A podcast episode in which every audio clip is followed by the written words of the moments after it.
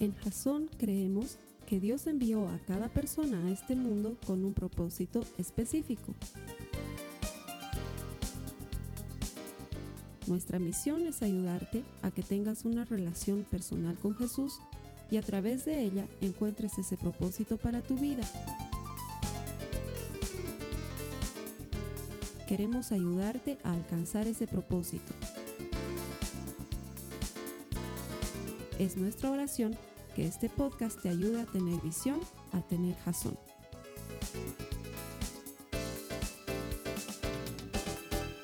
Persiguiendo zanahorias, la interminable búsqueda por más. Ya venimos tres semanas conversando sobre esta temática, esa insaciable búsqueda del ser humano por lograr cosas que luego terminan no siendo la respuesta para lo que estamos anhelando. Como la primera semana aprendíamos que la fama, que el reconocimiento no es el camino correcto y terminan por destruirnos. O en la búsqueda de perfección, segunda de semana, sacrificamos las relaciones, sacrificamos a las personas y esto termina convirtiéndose en algo muy doloroso. Y la semana pasada hablábamos de cómo tener más nunca va a ser la solución para necesitar menos. Espero que todos estos mensajes te hayan servido, están colgados ahí en YouTube para cuando quieras utilizarlos, siempre a tu disposición. Hoy vamos a hablar de persiguiendo comodidad. Y sé que vas a estar de acuerdo conmigo en que esta es una cosa que está sucediendo mucho hoy en día en nuestro mundo porque cada vez estamos viviendo en una sociedad más hedonista. No sé si entiendes el concepto de hedonismo, pero una persona hedonista es una persona que está buscando la satisfacción, la comodidad, el placer a cualquier precio y parece que el mundo está alineado con esa visión. Todo ahora está alineado para satisfacerte. Todo gira en torno a ti para que todo te sea más cómodo, para que todo te sea más fácil, para que todo te sea más rápido. Comenzando por algo tan sencillo como el control remoto en la televisión, aunque probablemente eso ya es muy antiguo, muy, muy de 1990, pero también tenemos cosas como por ejemplo la televisión on demand. ¿Qué quiere decir eso? los servicios de streaming que tenemos ahora para que tú veas lo que quieras ver cuando quieras verlo. ¿Sí? Para que tú elijas lo que quieres consumir. Y quizás me digas, ¿qué tiene eso de malo? Aparentemente nada, pero nos hemos llenado de esas cosas que están destinadas a hacerte más llevadera la vida, menos trabajosa, menos complicada como los servicios de delivery. ¿Para qué molestarte en salir a comprar algo cuando te lo pueden traer a tu casa? ¿Para qué molestarte en ir a pagar cuando lo puedes pagar desde tu celular? Y yo sé que alguien me va a decir, Carlos Alberto, ya te estás yendo un extremo bien feo, porque ¿qué tiene de malo que tengamos esas comodidades? Pero es que un mundo que gira solamente en torno a ti, un mundo que gira a tu manera, contiene peligros. Y tú me dirás, ¿cuáles? Mira, es muy sencillo de entender. La dificultad, la adversidad, el problema son parte de la vida. Pero cuando perseguimos una vida en la que no tengamos que esforzarnos, no tengamos que eh, estirarnos, no tengamos que enfrentar dificultades, luego fácilmente podemos confundir cualquier adversidad, cualquier incomodidad, cualquier problema, lo podemos confundir como un ataque, lo vamos a enfrentar. Y esto va a llevarnos a una vida en la que pensemos que las adversidades o las dificultades son algo que Dios está haciendo para lastimarnos o para dañarnos. En un mundo en el que todo está diseñado para que seas feliz y que estés a gusto, cualquier pequeña incomodidad, eh, por pequeña que sea, la vas a confundir como un enemigo, como algo que Dios eh, está mandándote y como algo con lo que Dios está torturándote. Y sabes qué? Mm, no, la vida está llena de dificultades y de incomodidades y no importa cuánto el hombre luche por hacerse la vida más cómoda, menos problemática, estamos viviendo en un mundo roto. Mira lo que dice Mateo, quiero darte base para lo que vamos a conversar hoy. Mira lo que dice Mateo en el capítulo 7, los versos 13 al 14. Solo puedes entrar en el reino de Dios a través de la puerta angosta. La carretera al infierno es amplia y la puerta es ancha para los muchos que escogen ese camino. Sin embargo, la puerta de acceso a la vida es muy angosta y el camino es difícil. Y son solo unos pocos los que alguna vez lo encuentran. Una vida sin dificultades es el escenario soñado para cuestionar la forma que Dios tiene de entrenar nuestro carácter, de desarrollar nuestro potencial. Porque sé que tú y yo vamos a estar de acuerdo en esto. A nadie nos gusta pasar por dificultades, por incomodidades o por pruebas, pero estas nos entrenan, nos capacitan, nos forjan. Y cuando perseguimos una vida en la que el sufrimiento, el dolor, la necesidad queden afuera, nos estamos olvidando de que esos son componentes fundamentales para el desarrollo y el crecimiento de las personas. Y con esto no estoy fomentando una cultura del dolor. Quiero que me entiendas esto. No es que yo digo que en la vida hay que sufrir, pero hay cosas que para mejorar van a necesitar incomodidad. Te voy a poner un ejemplo para que me entiendas. Mi hija Nicole ya está bastante grande, ya es una adolescente y Em, ha necesitado, está necesitando en este momento que se trabaje en sus dientes a nivel de una ortodoncia. Debes conocer estos procedimientos. Bueno, pues em, sí, sus dientes no han crecido parejos, hay algunos que han crecido fuera de su lugar, la mordida no es correcta, todas estas cosas que tanto en el área de salud como en el área estética son importantes. Entonces, en la iglesia tenemos un super dentista que eh, nos ha permitido hacerle un tratamiento que le está haciendo a la Nicole, que es además súper innovador. Son con unas placas que ya no necesitan fierros y cosas por el estilo, son prácticamente invisibles. Pero ella tiene que cambiarse esta placa cada dos semanas. Y cada dos semanas vuelve a sentir la presión y vuelve a sentir el dolor y la incomodidad, porque las anteriores dos semanas sintió eso, pero luego se fue pasando, se fue acostumbrando, se fue volviendo normal y ya dejó de molestarle. Pero como este es un proceso que tiene que ir reacomodando la mordida y tiene que ir reacomodando la posición de los dientes, cada dos semanas otra vez vuelve a sufrir la incomodidad y la molestia. Y yo le digo a mi hija, yo sé que es difícil y que es doloroso. Cuando yo tuve que pasar por una ortodoncia, la, mía era con, con fierros y con ajustes, y siempre había esa incomodidad y siempre había esa molestia, porque es necesario pasar por eso para que se corrija lo que está sucediendo en tu boca. No es agradable, no te gusta, es inconveniente, es hasta doloroso, pero es necesario para un bien mayor. Y es que muchas veces eh, pensamos que el dolor es algo malo en la vida, pero también entendemos que el dolor cuando tiene un propósito puede ser necesario para nosotros. Y sin embargo, el ser humano vive cada vez más en esta especie de vorágine de un mundo sin esfuerzo. Y se transforma en lo contrario que veíamos semanas atrás del perfeccionismo. Es más bien un mundo en el que dejemos que las cosas sigan como están, dejemos que las cosas no se muevan. ¿Por qué incomodarme yo? Me ha sucedido en alguna oportunidad, por ejemplo, la semana pasada en la reunión presencial estábamos con los hermanos ahí y les digo, necesitamos voluntarios para trabajar en la acogida, necesitamos voluntarios para trabajar en la Santa Cena y los madrugué a los hermanos porque les dije, esto no es un aviso, este es un reclutamiento inmediato, levanten su mano los que se van a anotar este servicio. Y sabes qué, hubo unos momentos de silencio incómodo de, ah, ¿me estás diciendo a mí? Y todos mirándose así de, wow, ¿quién va a levantar? Espero que otro levante la mano. Y sabes qué, como todos pensamos que le están hablando a otro, entonces otro no levanta la mano porque como tú no eres otro, otro no levanta la mano y luego nadie es voluntario. Gracias a Dios no sucedió así en las reuniones presenciales. Finalmente tuvimos algunas personas, no muchas, soy sincero, no todas menos, pero sí algunas que se anotaron como voluntarios. Pero esta mentalidad de, ah, ¿en serio?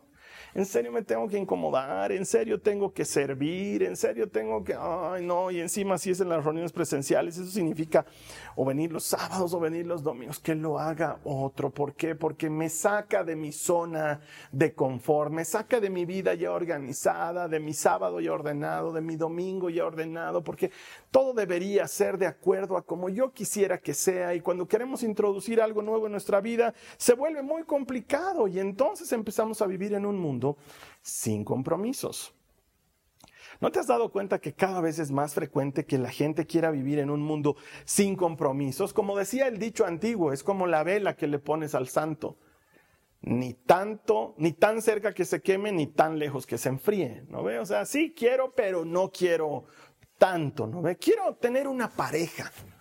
Y quiero disfrutar de la intimidad y quiero disfrutar de los lindos momentos y quiero tener un compañero o una compañera, incluso quiero tener el sexo y todas las cosas lindas de la pareja, pero no, no me hables de compromisos ni de mucho menos de responsabilidades ni mucho menos de compartir posesiones o deudas, eso no, eso lo tendremos separado y cada vez es más frecuente los acuerdos prematrimoniales o finalmente los no matrimonios, nos juntaremos no más. Es más, alguna vez escuchaba a algún hombre de esos que sienten son muy vivos que decían, no hay nada mejor que encontrarse con una mujer divorciada porque tienes todos los derechos, pero no necesitas entrar con las obligaciones. Ese es el mundo en el que estamos viviendo hoy, un mundo sin compromiso. Quiero trabajo, pero no quiero identificarme con la empresa, no quiero estar casado con ella, sí, quiero un trabajo que me genere un ingreso por un tiempo, pero luego tampoco es que voy a hacer mi vida en esa oficina, ¿no? Porque tengo sueños, porque tengo aspiraciones, porque quiero más cosas en la vida. Y entonces queremos esas cosas express, ¿no? Las cosas que suceden inmediato. ¿Ya para qué estudiar una carrera universitaria si estudiando en, no sé, pues, estas nuevas plataformas como Unext o cosas por el estilo, mención no pagada, puedes tener una carrera o un oficio pronto una certificación Facebook o una certificación Google y ya estás en el mundo digital. ¿Y para qué esforzarme con cuatro años de estudios? Lo que hacían antes, eso ya no se hace ahora. ¿Por qué? Porque queremos algo, pero no queremos todo. O sea, ni tanto que te quemes, ni tan lejos que te enfríes. Y empezamos a vivir en un mundo que se vuelve un universito alrededor nuestro y un mundo que te transforma en una persona cada vez más egoísta. La gente dice, no quiero que nada me ate. No quiero estar amarrado a una casa, no quiero estar amarrado a un compromiso, no quiero estar amarrado a una familia, no, quiero ser libre, quiero... Eh, hay tantas oportunidades en este mundo, Carlos Alberto, se vive una sola vez. Ese es un pensamiento bastante, bastante común hoy en día. Amo la iglesia. Dios es alucinante. Pero no me pidas que me meta mucho, no me pidas que me comprometa mucho, porque también tengo mis cosas. ¿A cuántos jóvenes les he escuchado decir cosas como, mm, sí, me voy a comprometer con Cristo en algún momento, pero no todavía, ahora, ahora quiero reventarme, quiero disfrutar, quiero pasarla bien, como si Cristo fuese un claustro, fuese algo aburrido. Mm, realmente estamos viviendo en un mundo que nos hace perseguir una vida de comodidad, sin compromisos, sin exceso de trabajo, mucho menos sufrimiento o dolor. Por favor, que eso no suceda. ¿Por qué? Porque quiero una vida que gire en torno a lo que a mí me conviene. Quiero vivir mi conveniencia. Y eso es un estilo de vida muy peligroso va a llegar un dolor, va a llegar una incomodidad, va a llegar algún sufrimiento, porque la vida es así, porque estamos viviendo en un mundo roto y entonces nos vamos a cuestionar y vamos a decir, ¿es esto lo que Dios quiere para mí? ¿Por qué Dios me está probando de esa manera? Claro, porque vienes de una vida en la que te has creado la imagen de un Dios que no quiere que te pase nada y que eres como una cascarita de huevo, que hay que mantenerte protegidito, que no te pase nada. Y en cuanto viene un dolor, en cuanto viene alguna dificultad, piensas que es un Dios malo, que no te ama, que no te cuida y surge la pregunta, eh, Carlos Alberto, ¿es que acaso Dios no quiere que sea feliz? ¿O me estás diciendo que ser cristiano es un sufrimiento? Porque también hay por ahí esa mentalidad de, uff, es mejor no ser cristiano porque el enemigo te ataca y ahí vas a vivir una vida difícil. Y entonces pensamos que cualquier sufrimiento está asociado con la fe y entonces huimos de la fe. O persiguiendo esta vida de comodidad, una vida sin sufrimiento, cualquier incomodidad la interpretamos como algo que Dios nos está haciendo. Y quiero decirte que el mundo está roto.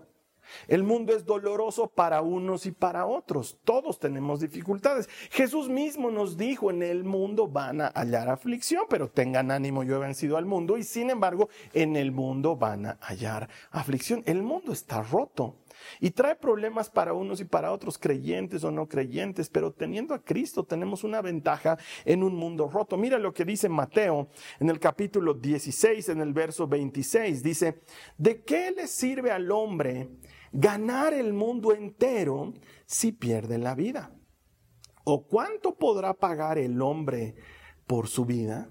Y mientras nosotros estamos tratando de proteger nuestra vidita y de evitar las incomodidades y de evitar los sufrimientos, nos olvidamos que la vida se pasa también y que nosotros estamos de paso en este mundo.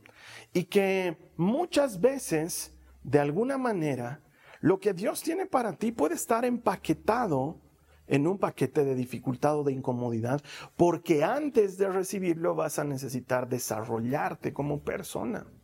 Antes de que llegue a tu vida vas a estar, vas a tener que estar listo para el volumen de lo que Dios tiene para ti, ya sea algo que tú le estás pidiendo, algo en lo que quieres crecer o avanzar, o algo que anhelas para tu vida o para tu familia. Nos olvidamos que muchas veces no tenemos lo que hace falta para administrar eso, y es que créeme, manejar el éxito es mucho más difícil que manejar el, el, fracaso y tener una vida bendecida es mucho más difícil de manejar que tener una vida en la que todavía no hay bendiciones. Eh, te pongo un ejemplo para que me entiendas de qué estoy hablando. Es como esta mamá. Conozco el caso de una familia, esta mamá que llegó a tener lo que yo considero un amor enfermizo por su hijo. Lo amaba tanto que lo protegía de todo tipo de dolor y de sufrimiento y trataba de evitarle todo trabajo, que no se esfuerce, que, no tenga que sufrir mucho, que no tenga, mejor si no sufre, mejor si no tiene que tomar movilidad pública, mejor si no tiene que eh, ir al colegio, es mejor que le tengamos profesores particulares, mejor que no pida ayuda en nada, tratar de evitarle todos los sufrimientos y sabes qué, cuanto más haces las cosas por alguien más, más lo discapacitas. ¿Quieres volver a una persona inútil? Evitarle todo sufrimiento y haz todo por él o por ella, de manera que no tenga que esforzarse y lo vas a convertir en un verdadero inútil. El problema de esta historia que te cuento es que la mamá no pudo evitarle muchos dolores en la vida porque el mundo tiene dificultades. La mamá terminó muriendo por una enfermedad y el muchacho no solamente quedó solo, sino quedó completamente inútil, incapaz de saber lo que es pagar un alquiler, incapaz de saber lo que es conseguir un trabajo, incapaz de saber lo que es prepararse su propia comida, incapaz siquiera de hacer las cosas más básicas como elegir su ropa o peinarse porque su mamá hacía todo por él. Completamente discapacitado, un adulto funcional a la vista, pero completamente disfuncional en la práctica porque tuvo una mamá que por exceso de amor lo discapacitó completamente. Oh, que mi hijo no haga, ay, que no entre a la cocina, no, que no, yo te voy a elegir tu ropita, yo te voy a decir cómo peinarte, no. Carlos Alberto, ¿me estás hablando de algo real? Completamente real. No puedo dar nombres por razones obvias, porque no, no, no corresponde, pero es una historia real y cercana de una persona que ha discapacitado completamente a su hijo por evitarle las incomodidades y los sufrimientos. Si nosotros vivimos evitando todo eso, entramos en esa peligrosa vida de cuestionamiento de cuando viene una necesidad, una dificultad, un dolor. ¿Por qué Dios me está mandando tantas dificultades? ¿Por qué Dios me está mandando estas pruebas tan difíciles? Y quiero decirte esto, ¿sabes qué? El hecho de que Dios esté en control no significa que Él mande todo lo que permite. No sé si me entiendes.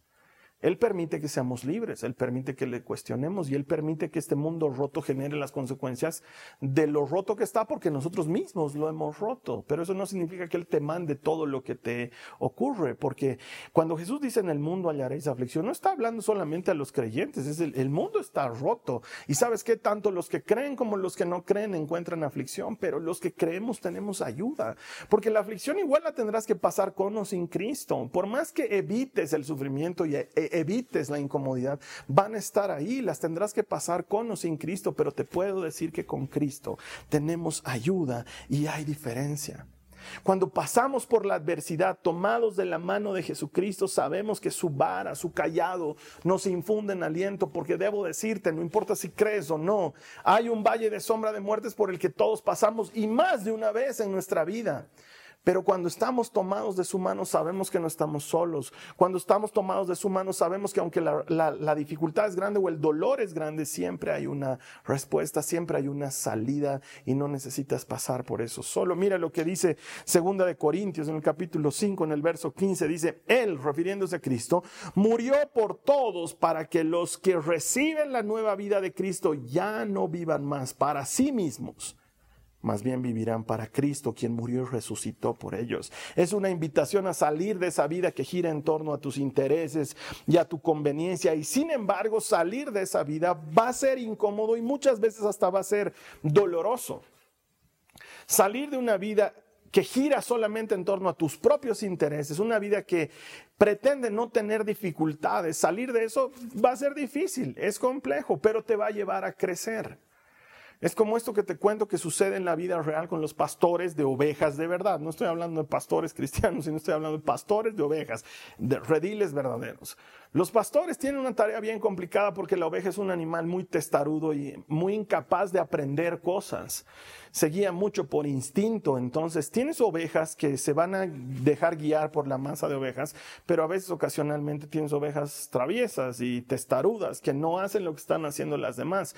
Y así como puedes tener una oveja que circunstancialmente por accidente se quiebre una pata, Así también muchas veces el pastor va a tener esa oveja que es eh, problemática, que entra dentro de la categoría de la oveja negra, no por el color, sino por su actitud.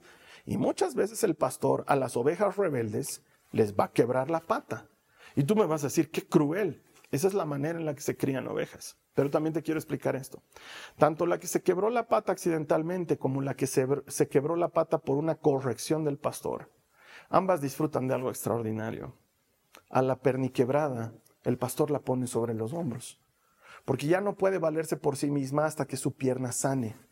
Y mientras está en los hombros del pastor, disfruta de algo que el resto de las ovejas no disfrutan, que es comunión con el pastor, intimidad con él. El pastor la tiene sobre los hombros la alimenta sobre los hombros, la cuida, la hace dormir sobre los hombros hasta que la pata está completamente sana. Y un fenómeno ocurre, algo especial ocurre con esta oveja que se quebró la pata, ya sea por accidente o ya sea por corrección del pastor. Esta oveja al sanar aprende a depender absolutamente del pastor durante el tiempo que sana el hueso quebrado, eh, se genera un vínculo de dependencia tal que la oveja no solamente deja de ser una oveja problemática, pero además se vuelve una oveja completamente dependiente del pastor, obediente y capaz de ir donde sea que el pastor la lleve. Y sabes que muchas veces el dolor nos va a llevar a eso con Dios. ¿O me vas a negar que el dolor te ha acercado a Jesucristo? La mayor parte de nosotros encontramos en el dolor una maravillosa oportunidad, no solamente para rehacernos de nuestros malos caminos, no solamente para reconstruir sobre los errores que hemos cometido, pero sobre todo para encontrar refugio, ayuda y protección en Dios que es todopoderoso. Entonces, ante la incomodidad, ante el dolor, en lugar de cuestionar por qué Dios permite, por qué Dios me manda, ¿por qué mejor no te apegas al pastor? ¿Por qué no mejor ante la dificultad y la incomodidad, en lugar de huir de ella, en lugar de pretender que es algo malo en la vida, por qué no la abrazas como una posibilidad para acercarte al Señor y preguntarle, ¿qué quieres de mí? ¿Qué quieres lograr con esta incomodidad? ¿Qué estás buscando en mi vida a partir de esta dificultad? ¿Qué quieres desarrollar en mí? Y tener comunión con Él. Porque sabes qué, también lo dice la palabra del Señor en el libro de Job la misma mano que quiebra es la mano que sana. Cuando el Señor está trabajando en nuestras vidas a través de dolores, de dificultades, de incomodidades, te aseguro que no lo está haciendo por maldad. Es como cuando un padre ve que su hija tiene que pasar por el dolor de cambiar placas cada semana y la incomodidad. Sé que no te gusta, hijita, pero esto te va a servir. Cuando cuando tus dientes estén rectos y tu mordida sea correcta y tu salud bucal sea buena y tu sonrisa sea más hermosa todavía, ahí vas a entender por qué era necesario pasar por todas estas incomodidades y todo este dolor. Nunca le atribuyas a Dios alguna cualidad de maldad, alguna característica de maldad, porque si Él permite de una u otra manera, ya sea por accidente o por corrección, que tu pierna sea quebrada, puedes estar seguro que Él va a sanar también esa herida y te va a hacer más fuerte. Y es que para nosotros muchas veces suena extraño que un Dios amoroso corrija o incluso castigue. Pero ¿por qué debería sonar raro si Dios es un Padre amoroso que está buscando enderezar nuestros caminos? Porque no olvides esto. Él no solamente quiere que mejores, Él quiere que nazcas de nuevo. Y para nacer de nuevo es necesario que el grano de trigo caiga en tierra y muera. Pero cuando muere, da mucho fruto. Dios a veces tiene que podar. Dios a veces tiene que cortar aquellas cosas que están de más. No huyas de la dificultad, no veas la incomodidad como algo malo. Muchas veces es parte del proceso que el Señor quiere hacer en nuestras vidas. Después de todo, no olvidemos, este mundo está roto, pero nosotros estamos de paso por él. No es nuestro destino final. Mira lo que dice Romanos en el capítulo 3, los versos 3 al 5. Dice, también nos alegramos al enfrentar, al enfrentar pruebas y dificultades, porque sabemos que nos ayuda a desarrollar resistencia. Es decir, no nos alegramos por la prueba, nos alegramos porque esa prueba nos está haciendo resistentes. Y la resistencia desarrolla firmeza de carácter. Y el carácter fortalece nuestra esperanza segura de salvación. Y esa esperanza no acabará en desilusión. Pues sabemos con cuánta ternura nos ama Dios, porque nos ha dado el Espíritu Santo para llenar nuestro corazón con su amor. Entonces lo que está diciendo aquí el apóstol no es que, ¡uh, qué alegría! Me está yendo mal en la vida, estoy pasando por un momento bien duro, pero oh, chocho, no es eso, porque seríamos, ¿qué? Masoquistas. Lo que está diciendo es que cuando pasamos por dificultad nos alegramos porque eso nos va a hacer resistentes, nos va a forjar el carácter, nos va a hacer maduros, nos va a ayudar a crecer y a estar a la altura de las circunstancias. Es como esta historia que te quiero contar sobre David, el rey David. Está ahí escrita en 1 Samuel. Eh, había un gigante, la historia más conocida de la Biblia probablemente, que se llamaba Goliat, que estaba amenazando a los ejércitos de Israel. David va por encargo de su papá a dejar unos quesitos y unas mermeladas a sus hermanos que eran soldados de Saúl. Y se encuentra con esta situación. ¿Y sabes qué? David dice, yo creo que puedo enfrentarme a este Goliat. Entonces Saúl lo viste con su armadura y le dice, anda a pelear, pero David se saca la armadura y dice, esto no es para mí. Yo voy a pelear como yo sé pelear. ¿Sabes qué? Ha tenido una conversación con Saúl hace un instante donde Saúl le dice, estás loco, eres un muchachito, ¿cómo piensas que puedes ganar a este gigante? Y David le va a decir, en, medio de la conversación le va a decir, ¿sabe, ¿sabe qué, señor rey? Yo sé que el Señor está conmigo. En muchas oportunidades he estado cuidando las ovejas de mi padre y ha venido un oso y he tenido que pelear con el oso y arrebatarle la oveja de la boca y le he ganado. En otras tantas no ha sido un oso, ha sido un león. Y me he peleado con el león y le he ganado y el Señor ha estado conmigo. Si el Señor estuvo conmigo contra el oso y contra el león, ¿por qué no estaría conmigo contra este gigante? Esa experiencia de David no lo ha entrenado para pelear con osos y leones. No sé si me entiendes. Lo ha entrenado para creer y comprobar que Dios es fiel siempre. La dificultad del oso, la dificultad del león han sido la prueba de que Dios es fiel. Y si Dios fue fiel con el oso y si Dios fue fiel con el león, será fiel con el gigante. Si Dios ayudó a David a vencer al león, si Dios ayudó a David a vencer al oso, también le ayudará a vencer al gigante porque las dificultades, las incomodidades, los problemas están forjando carácter, confianza, dependencia. Y si Dios lo hizo antes por ti, ¿por qué no lo iría a hacer de nuevo? No huyas de la dificultad. No la veas como un enemigo, mucho menos la veas como un motivo para reclamarle a Dios. Dios está trabajando, ese camino es estrecho, es angosto, pero vale la pena transitar por él. Vale la pena transitar por él porque saldrás renovada, porque saldrás fortalecido. El Señor hará algo a través de la prueba. A nadie le gusta sufrir. A nadie le gusta tener dificultades, pero te puedo decir esto con absoluta certeza que la prueba por la que hoy estás pasando, mañana será la prueba de que Dios no te abandona. No huyas de la dificultad. Abrázala como una posibilidad en esta vida en la que estamos de paso, en este mundo roto. Quisiéramos que sea un lugar de permanencia, pero tú te das cuenta que no puede serlo y sin embargo tenemos esperanza en Cristo. Aquí solamente somos peregrinos. Mira lo que dice Romanos 8 en el verso 18, dice, sin embargo, lo que ahora sufrimos no es nada comparado con la gloria que Él nos revelará más adelante. Esta cita bíblica me encanta porque sí, estamos pasando por dificultades. Algunos tienen problemas en su hogar. O tienes alguien que está enfermo y que amas mucho y está pasando por una dificultad de salud. O esto mismo de la pandemia ha generado un hueco en tu economía o un problema en tus relaciones interpersonales o algo en tu propia salud y sientes que ya llevas mucho tiempo en esto. Algunos de nosotros estamos lidiando con problemas con nuestros hijos en su educación y estamos chocando, sobre todo los que son papás de adolescentes.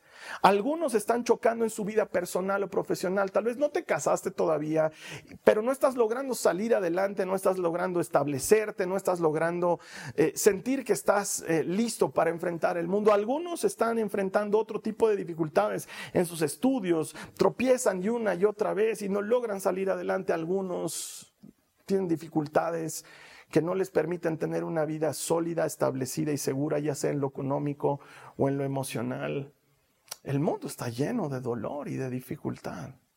El mundo es difícil y Pablo nos dice, sí, pero no es nada comparado con lo que nos espera. Tenemos esperanza en Cristo. En este mundo estamos solo de paso. Tener a Cristo es ayuda y fortaleza en la dificultad. Pero ni pienses que la vida eternamente será sufrimiento, ni tampoco te enamores de este mundo. Aquí solamente estamos de paso, pero lo que Dios tiene preparado más adelante para nosotros es todo tipo de bendición, de sanidad y de restauración. El Señor promete, lo dice con promesa, que los que pasan por sufrimiento en este mundo luego serán consolados. Luego recibirán consuelo. Y yo sé que les estoy hablando a personas que probablemente están pasando por gran dificultad.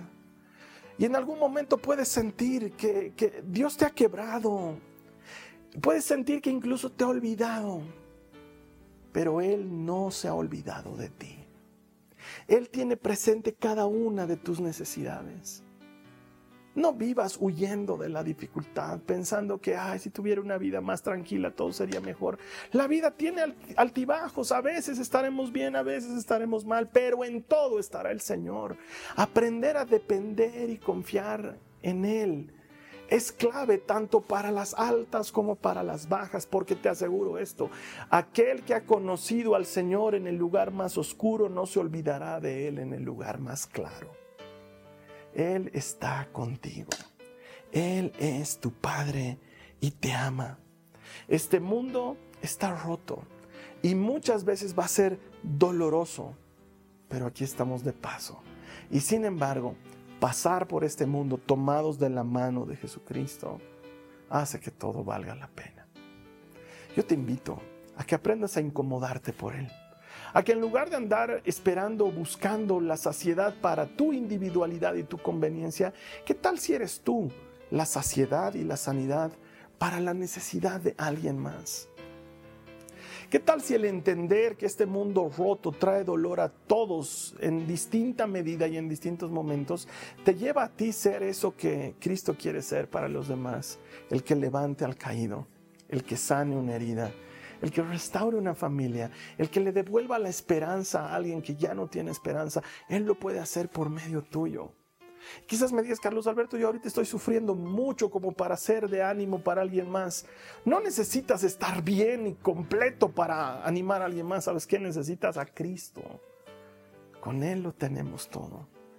Yo quiero invitarte hoy para cerrar el mensaje a que dejemos nuestras cargas que, dejemos esa ilusión de la vida en la que no hay sufrimiento y entendamos que lo que sea que estás viviendo es parte del entrenamiento para que luego tú puedas ser de bendición para alguien más.